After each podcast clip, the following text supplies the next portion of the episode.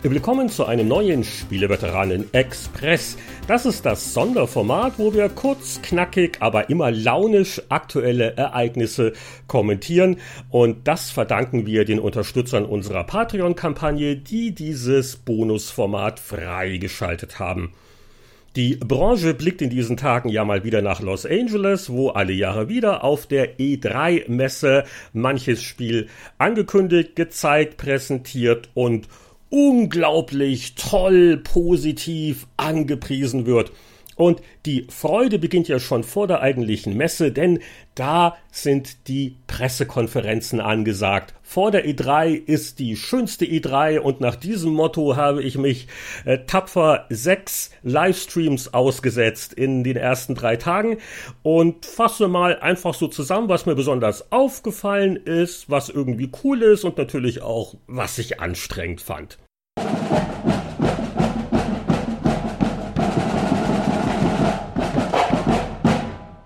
Welcome to EA Play 2017, coming to you from the Hollywood Palladium. Los ging's schon am Samstag mit Electronic Arts und das war ein mittelmäßig verheißungsvoller Auftakt. Und das sage ich jetzt nicht nur, weil natürlich zu Beginn die Football-Leute da ausgerechnet in Trikots der New England Patriots rumlaufen mussten. Die gewinnen ja eh schon so häufig. Das Bayern München des American Football. Buh, buh, buh. Naja, äh, es gab aber noch andere Sachen zu sehen. Äh, zum Beispiel ein Spiel, das wirklich aufgefallen ist, weil es irgendwie witzig, mal was anderes ist und natürlich nicht von Electronic Arts selber entwickelt wird. Nein, das ist ein Titel, der im Rahmen des EA Originals Programms ähm, gefördert und auch veröffentlicht wird, aber die Entwickler, das ist ein Indie-Studio, äh, das äh, schon mal ein cooles Koop-Adventure gemacht hat namens Brothers. Und äh, siehe da, das ist auch die Masche bei A Way Out, ein Titel, die man wirklich nur zu zweit spielen kann. Das ist Splitscreen, es gibt keine KI, keinerlei Möglichkeiten, das alleine zu machen. Und äh, das ist irgendwie witzig und cool, weil das erlaubt den Designer natürlich, den ganzen Spieleablauf daraufhin abzustimmen. Und die paar Spielszenen, die man gesehen hat, die waren eigentlich ganz vielversprechend. Und äh, äh, Brothers hatte ja so ein bisschen mehr so Märchen- und Fantasy-Charme und das wirkt ein bisschen realistischer. Jungs im Knast, die da irgendwie dann ausbrechen und sich auf alle möglichen Sachen einlassen. Und äh, das Potenzial für Puzzles und Spaß, das ist da auf jeden Fall da. Und äh, ich fand das auch witzig, wie der Entwicklungsleiter äh, Faris dann auch meinte, ja, also online wird auch unterstützt, aber am besten spielt sich das auf der Couch.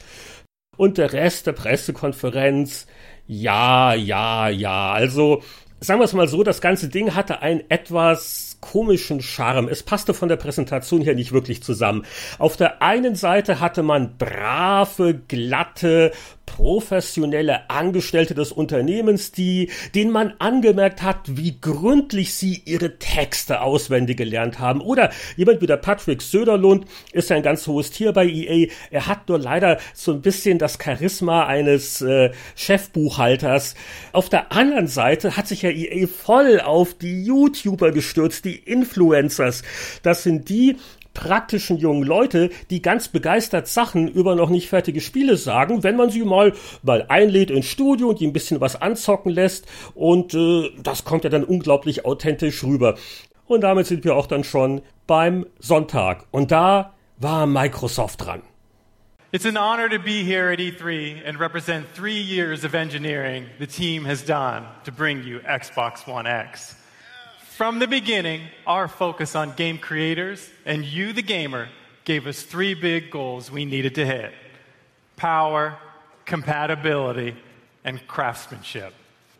Ladies and gentlemen, may I present the 2018 Porsche 911 GT2 RS. Moment mal, bin ich ja wirklich bei der Microsoft E3 Pressekonferenz oder ist es eine Verkaufsveranstaltung von Porsche, wo man, um von den erhöhten Stickoxidwerten abzulenken, eine neue Version von irgendeinem Auto hinstellt? Moment, das sei was ganz Besonderes gewesen, hat der Phil Spencer gesagt. Der muss irgendwie so ein örtlicher Autohausleiter sein. Keine Ahnung, was der sonst so den ganzen Tag macht. Auf jeden Fall gab es ein riesen Trara, denn der Porsche 2018 911 GT2 RS oder so ähnlich wurde enthüllt. Also so ein richtiges Auto und ich weiß nicht, also für mich sah er wie jeder Porsche aus, aber anscheinend gibt's da jedes Jahr dann einen anderen und ich fahre ja hier nicht jedes Jahr einen neuen Porsche. Ich kann das ja auch nicht kompetent beantworten und beurteilen. Aber ähm, ja, also nach einigem Hinsehen hat man gemerkt, uh, es gab ja dann auch noch eine neue Konsole. Äh, die Sache mit dem Porsche war nur deswegen sehr aufdringlich, weil es da eine Kooperation gibt zwischen Microsoft und Porsche. Und das neue Rennspiel Forza 7 war so eine Vorführsoftware eben für die neue verbesserte Xbox, die einen ganz tollen Namen übrigens hat, der unglaublich geschmeidig von der Zunge geht. So sehr, dass äh, der arme Creative Director von Assassin's Creed Origins äh, sich gleich mal beim Aussprechen die Zunge verrenkt hat. So today we are very proud to show you what the game looks like on Xbox One X running in 4K. Naja, ich nenne es ab sofort die neue Xbox. Auf jeden Fall äh, wissen wir jetzt ein bisschen mehr über die. Äh, es gab eine angenehme Überraschung, nämlich, dass das Ding wohl wirklich kompakt sein soll, nicht wie bei PS4 Pro, ne, wo das ja im Vergleich zur ursprünglichen PS4 doch noch mal ein ganz schöner Wonneproppen geworden ist. Nee, die kleinste Xbox soll es werden, die Microsoft die verkauft hat. Äh, nicht so klein ist der Preis. In den USA sind es 500 Dollar und am 7. November soll das gute Stück erscheinen. Zum Vergleich ist ein Hunderter mehr als die PlayStation 4 Pro. Wird natürlich damit begründet, dass die Konsole ja von den äh, von der reinen Hardware-Power her mehr kann und wie gesagt mehr Terraflops. Apropos Flops, die Frage ist halt immer, was bringt man das so rein von der Software her? Und das sind wir wieder zurück bei der Porsche Sonderverkaufsveranstaltung am Anfang hat halt Microsoft als das First-Party-Spiel erstmal so richtig zeigen soll, was man aus all den Terraflops rausholen kann, ein Rennspiel gezeigt. Und ich weiß, Forza ist, äh, kriegt immer tolle Wertungen und Leute, die mit richtigen Fahrsimulationen sich auskennen, die finden das prima meinetwegen, aber ist das nicht ein bisschen nischig? Und ich meine, äh, die Autos sahen ja vorher schon gut aus. Jetzt sind die Regentropfen noch realistischer? Äh, keine Ahnung. Ich fand das ein bisschen, oh, es war jetzt nichts, wo ich jetzt sagen würde, mein Gott, da verkaufe ich jetzt das Tafelsilber, um das spielen zu können. Warum macht man das nicht so wie äh, Nintendo? Die verkaufen eine neue Konsole und was gibt's dafür? Ein neues Zelda. Was hat denn Microsoft rumliegen? Ja, Forza, wie gesagt, schön und gut, aber doch mindestens ein neues Halo oder oder was noch? Hm, vielleicht gibt's auch gar nicht so viele wirklich tolle First-Party-Exklusivtitel, die äh, man da jetzt rauskramen könnte. Naja, also ihr merkt schon, ähm, ich bin noch ein bisschen skeptisch. Äh, ich ich glaube jedem gerne, dass das äh, ein fairer Preis ist für das, was die Konsole kann. Aber dann müssen noch mal die Spiele her. Viele Sachen kommen ja auch dann für Windows 10, wo dann Leute wie ich sich fragen, ob sie vielleicht nicht eher ein bisschen Geld in eine neue Grafikkarte stecken sollen. Also da bin ich mir nicht so ganz sicher, was ich davon halten soll. Ähm, wenn Microsoft jetzt sehr aggressiv wäre von wegen Marktanteilen im Konsolenbereich, dann würde man schon gucken, dass man nicht wieder teurer ist als die Sony-Konsole. Ähm, ich denke, die Xbox One X richtig ausgesprochen, danke, äh, ist sicher eine attraktive Option, einfach für bestehende Xbox One Spieler, die jetzt da upgraden können und einfach in ihrem Ökosystem bleiben, wo ihre vorhandene Spielesammlung soll ja teilweise auch verbessert werden, also auch bestehende Spiele ähm, sollen da grafisch davon profitieren. Muss man mal gucken, inwieweit man da wirklich noch was reißen kann, was jetzt den Marktvorsprung der PlayStation 4 angeht. Aber was brauche ich denn 4K äh, Auflösungen und 6 Teraflops, wenn ich meine alten Original Xbox Spiele wieder zocken kann. Denn jetzt sind wir nämlich bei der wahren Xbox One oder der Urbox, wie immer wir sie nennen wollen. Ähm, eine Sache, die Microsoft seit einiger Zeit schön pflegt, ist sein Kompatibilitätsprogramm. Jetzt kann man wieder drüber streiten, nach dem Motto, alle sind scharf auf das Feature, wie viele Leute nutzen es dann wirklich. Äh, da wurden aber auch alle möglichen Zahlen runtergerattert, die Anzahl der 360-Titel, die inzwischen auf der Xbox One spielbar ist. Und was halt jetzt neu ist, dass also auch es losgeht mit Original-Xbox-Spielen, wie zum Beispiel Crimson Skies, äh, die dann äh, wohl auch grafisch äh, aufgemotzt, also Auflösung äh, hochskaliert und was nicht alles also wer noch die eine oder andere nostalgische Erinnerung an einen Original Xbox-Titel hat, der kann sich ja Hoffnung machen, dass der dann auch auf der neuen Konsolengeneration laufen wird. Ja, was die Spiele angeht, war das ein ziemlicher Verhau, streckenweise zumindest. Da wurde so ein Ultra-Kurztrailer an den anderen gereiht. Schön, dass da auch viele Indie-Spiele auf die Art und Weise mal äh, kurz gezeigt wurden. Aber ich habe oft überhaupt keinerlei Peilung gehabt, um was es da gehen soll. Es wurde nichts erklärt. Ähm, also das wäre weniger vielleicht mehr gewesen. Es gab natürlich auch ein paar längere Gameplay-Demos. Shadows of War hat mir gut gefallen. Ähm, etwas skeptisch bin ich noch bei Sea of Thieves, diesen Piraten-MMO von von Rare, naja, naja, also ja, und da gab es natürlich ja noch Anthem. Electronic Arts hat ja freundlicherweise es dann Microsoft überlassen, eine äh, Gameplay-Demo zu zeigen dieses neuen Spiels, das man auch als äh, ich wäre so gerne Destiny äh, hätte beuntertiteln können. Ja, ist halt noch so ein Open-World-Shooter mit Klassen und Drop-in, Drop-out, äh, wo man zusammenballern kann und es gibt Beute und ähm, ja, vielleicht braucht die Welt ja noch ein weiteres Open World Multiplayer Fokus Ballerspiel. Ich äh, lasse mich da gerne noch davon angenehm überraschen, aber äh, so vom ersten Eindruck hier muss ich sagen, ja, nett, schauen wir mal, aber uff. Naja, irgendwann war auch die recht lange Microsoft-Veranstaltung zu Ende und dann gab es am Sonntagabend noch was relativ kurzes, knackiges. Da gab es die PK von Bethesda. Good evening and welcome to the 2017 Bethesda E3 Showcase. And welcome to Bethesda Land. Tonight we'll be taking you on a virtual tour through our playground where there's something for everyone, whether it's phone or tablet, PC, or your favorite Xbox, PlayStation, or Nintendo console, or like many of us, all of the above. Die Bethesda-Veranstaltung am Sonntagabend wirkte angenehm kompakt und straff, was sicher auch daran lag, dass sie im Wesentlichen aus vorproduzierten Videos bestand.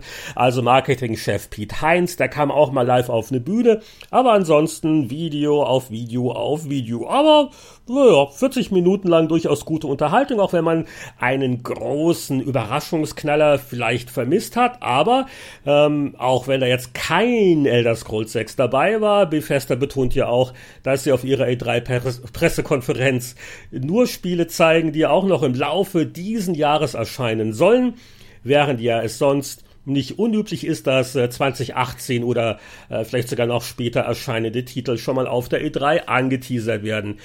Also, es gab so ein bisschen von jedem etwas. Hier eine Erweiterung, da ein ähm, neues Dishonored, was ja wohl ein äh, kein DLC im Sinne von Add-on sein soll, sondern ein eigenständiges Spiel. Zwei VR-Titel, Doom und Fallout 4 äh, kriegen die VR-Behandlung, wobei es da ganz interessant ist, dass man wohl bei Fallout 4 wirklich wie im Originalspiel rumläuft ähm, ganz normal, äh, wer es halt verträgt, während bei Doom VFA es in, der, in dem Video so aussah, als würde man da äh, von Ort zu Ort äh, teleportieren quasi. Ähm, da hat man wohl größere Bedenken gehabt, in, gehabt, inwieweit das schnelle Herumbewegen dafür Übelkeit sorgen könnte. Und wenn man schon Spieletrailer zeigt, die vor allem aus vorgerenderten Sequenzen bestehen und eher wenig richtiges Gameplay zeigen, dann sollten sie wenigstens so gut gemacht sein wie bei The Evil Within 2. Es ist der Nachfolger zu einem Survival Horror Action Adventure und keine Ahnung, ob das spielerisch was taugen wird, aber die Inszenierung des Trailers, die war echt schick gemacht, sehr atmosphärisch. Also damit würde man mich auch in ein Kino kriegen.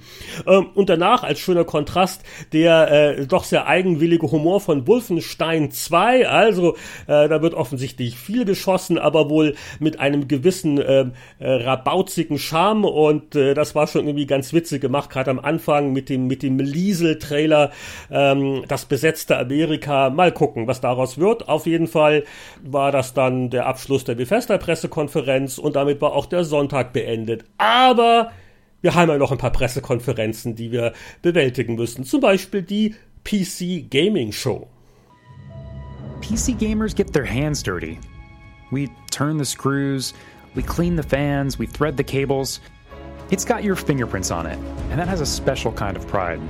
We build our PCs, and through them, we build friendships and rivalries. This is the PC Gaming Show 2017. Die Pressekonferenzen der Konsolenanbieter haben ja eine lange E3-Tradition. Aber die Freuden des PC-Spielens werden erst seit wenigen Jahren mit einer eigenen Veranstaltung geehrt. Auch wenn man da doch sehr deutlich merkt, wer gerade der jeweilige Hauptsponsor ist. Also, der Doug Fischer von Intel mag ja ein netter, kompetenter Mensch sein, aber ein Segment weniger, wo er erzählen kann, was Intel gerade alles Tolles macht und unterstützt, hätte vielleicht auch gereicht. Aber wir wollen ja nicht undankbar sein und äh, konzentrieren uns doch auf die positiven Aspekte, denn ganz am Ende dieser mh, hm, etwas überlangen PC-Spieleveranstaltung gab es noch eine nette kleine Überraschung. Da hat nämlich der Adam Isgreen von Microsoft, übrigens ein alter ähm, Westwood Comet Conquer Veteran, äh, der hat angekündigt, dass der 20. Geburtstag des Echtzeitstrategie-Klassikers Age of Empires mit einer Definite Edition gewürdigt wird. Eine komplette Überarbeitung des ersten Teils der Age of Empires Serie. Und äh, die Verbesserungen, die klingen ja eigentlich alle ganz interessant. Also nicht nur, dass die Grafik höhere Auflösung unterstützt, ähm, die Animation, alles soll viel feiner werden, Zoom-Stufen kommen dazu, man kann noch weiter rauszoomen, damit das Schlachtfeldgewusel noch wuseliger wirkt. Die äh, KI soll beim Pathfinding verbessert werden, der Soundtrack wird komplett neu aufgenommen und äh, das User Interface wird auch ein bisschen modernisiert. Äh, das erste Spiel hatte ja so viele Komfort-Features noch nicht, die dann im Lauf der Serie erst dazugekommen sind. Online-Unterstützung wird es natürlich auch geben. Alles sehr interessant und äh, mal gucken, was dann noch im Busch ist. Ähm, der Iscreen hat angekündigt, dass es äh, während der Gamescom in Köln eine Age of Empires Event geben wird. Vielleicht äh, wird da ja noch mehr angekündigt, keine Ahnung, aber die Definite Edition ist definitiv geplant. Und äh, das ist äh, für alle Echtzeit-Haudegen sicher eine interessante Sache, die wir im Auge behalten werden. Und äh, ein äh, witziges kleines Indie-Spiel ist mir noch aufgefallen, Wargroove von Chucklefish. Ein schöner Name. Äh, und das sind die Jungs, die Stardew Valley gemacht haben. Und Stardew Valley war ja so eine äh, auf dem PC eine Hommage so ein bisschen an äh, klassische Konsolenspiele wie Harvest Moon, ähm, sehr niedlich, so mit Retro-Grafik, aber doch gar nicht mal wenig komplex. Und die Jungs haben offensichtlich auch gerne Fire Emblem oder Advance Wars gespielt, denn ihr Wargroove ist ein sehr auch putzig aussehendes Rundentaktikspiel und da war bei der Demo ganz beeindruckend, wie wirklich einfach der Editor aussah, wo man schnell mal eine Karte malt, ausprobieren kann, auch mit Freunden teilen kann, Multiplayer Support natürlich. Äh, also das ist unter der Masse an Indie-Spielen äh, positiv aufgefallen und Soweit die PC Gaming Show. Was hat uns denn dann Ubisoft Interessantes gezeigt? It is my great honor to welcome a very special guest, someone I truly admire. Please.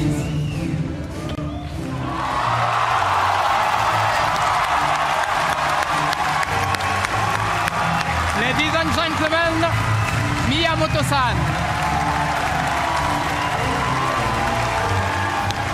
Ubisoft legte gleich zu Beginn seiner Veranstaltung die Messlatte ganz schön hoch, was die Präsenz von Ü50 Branchenveteranen betrifft, denn da waren Ubisoft-Mitgründer Yves Gilmont und Nintendos Genie Shigeru Miyamoto gleichzeitig auf der Bühne, äh, grinsten auch ganz sympathisch in die Kameras und es gab auch was zu präsentieren. Ähm, jetzt offiziell eine Kollaboration zwischen Ubisoft und Nintendo, äh, das Mario plus Rabbits Spiel Kingdom Battle und das erscheint exklusiv für Switch, was gut ist, weil die Switch kann jedes Spiel brauchen. Äh, die meisten Third-Party-Sachen der E3 wurden ja eher nicht für Switch angekündigt.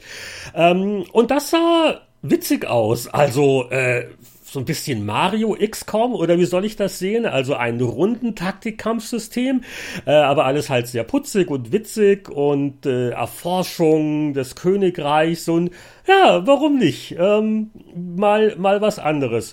Eher routiniert wirkt natürlich das Assassin's Creed Origins. Diese sehr wichtige Serie hat ja ein Jahr Pause gemacht, hat er, glaube ich, auch gut getan.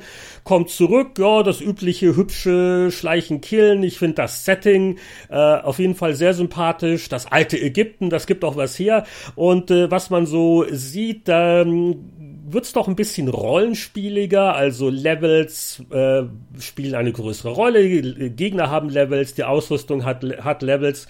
Mal gucken, ob das dann auch wirklich ausreicht, um der Serie neuspielerische Impulse zu geben. Ähm, Überraschungen bei Ubisoft, ähm, also mit Skull and Bones hatte man, glaube ich, nicht unbedingt gerechnet.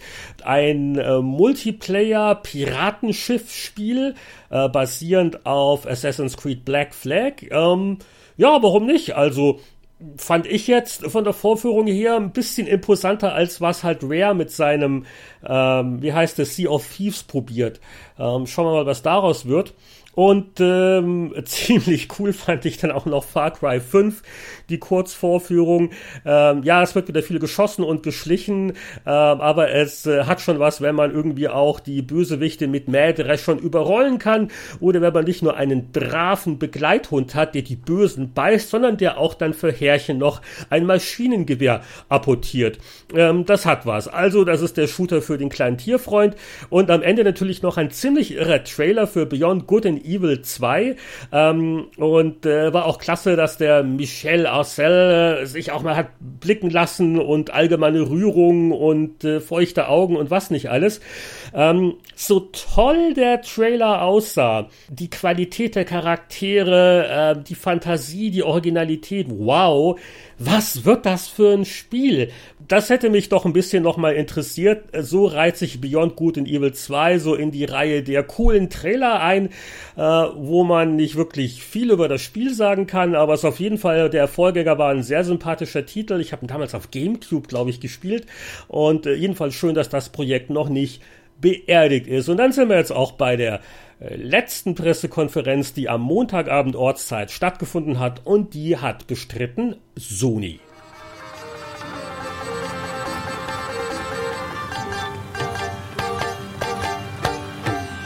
Das fing ja stimmungstechnisch vielversprechend an bei Sony. So ein Weltmusikensemble hat aufgespielt, äh, nur noch die Räucherstäbchen gefehlt, aber dafür gab's den CEO Sean Layton, der ankündigte, dass es jetzt hier richtig losgeht mit der Pressekonferenz und, und...